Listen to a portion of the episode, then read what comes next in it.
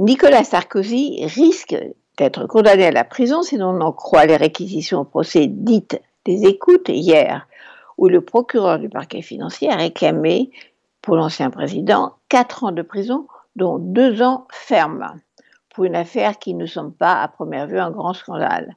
On ne parle que de téléphone, d'écoute, d'agenda récupéré, de promesses d'un poste sympathique sur le rocher de Monaco, en échange d'informations sur les relations de Sarkozy avec la milliardaire Liliane Bettencourt. On verra si les juges suivent le procureur, s'ils envoient Sarkozy en prison. Et il y a aussi l'autre affaire où Sarkozy est déjà inculpé pour corruption et association de malfaiteurs, accusé d'avoir reçu de l'argent du dictateur libyen Muammar Kadhafi pour financer sa campagne présidentielle en 2007.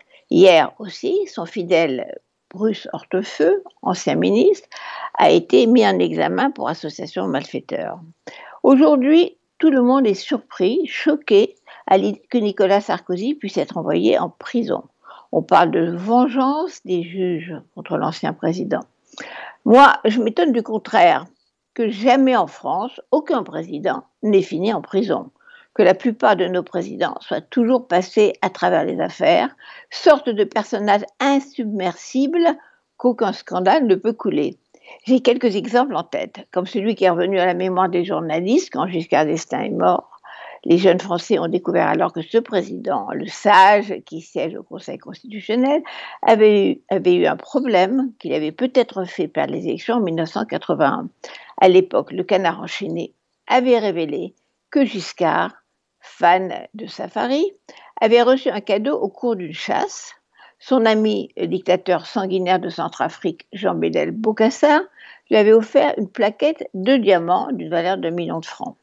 Si les électeurs avaient sanctionné le président sortant faisant gagner François Mitterrand, la justice n'avait pas suivi dans ce cas de corruption qui aurait pu valoir à n'importe quel individu d'être viré de son entreprise. À l'époque, interviewé à la télé, Giscard avait balayé la question des diamants par un méprisant, une campagne indigne, avait-il dit, tout en reconnaissant avoir gardé les diamants. Son successeur à l'Élysée, le candidat de gauche François Mitterrand, n'avait pas eu à s'expliquer sur son hôtel particulier offert par André Bettencourt, époux de Liliane Bettencourt, déjà la richissime famille propriétaire de L'Oréal. À propos d'écoute encore, Mitterrand, président, mettra sur écoute une centaine de journalistes pour éviter qu'ils ne révèlent l'existence de sa fille cachée. Président qui n'a pas été jugé pour avoir détourné les centraux téléphoniques de l'État français pour son intérêt personnel. Jacques Chirac a succédé à Mitterrand, sera le premier président condamné par la justice, mais après qu'il ait quitté l'Élysée. Deux ans de prison avec sursis pour avoir de faux employés quand il était maire de Paris des emplois fictifs qui servaient à financer sa campagne. Quand on évoque ces affaires présidentielles, on peut parler en France d'une ambiance de tolérance sympathique.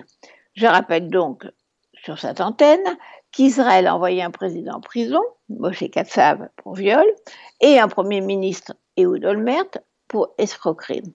Aux États-Unis, le président Nixon a dû démissionner quand les journalistes du Washington Post ont découvert qu'il avait fait poser des écoutes clandestines au ciel du Parti démocrate.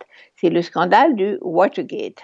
En France, les monarques républicains et autres vedettes de la vie politique ont longtemps pensé qu'ils pouvaient être au-dessus des lois. Et c'est vrai, il était rare que les juges et leurs lois viennent les embêter pour quelques petits arrangements avec la légalité.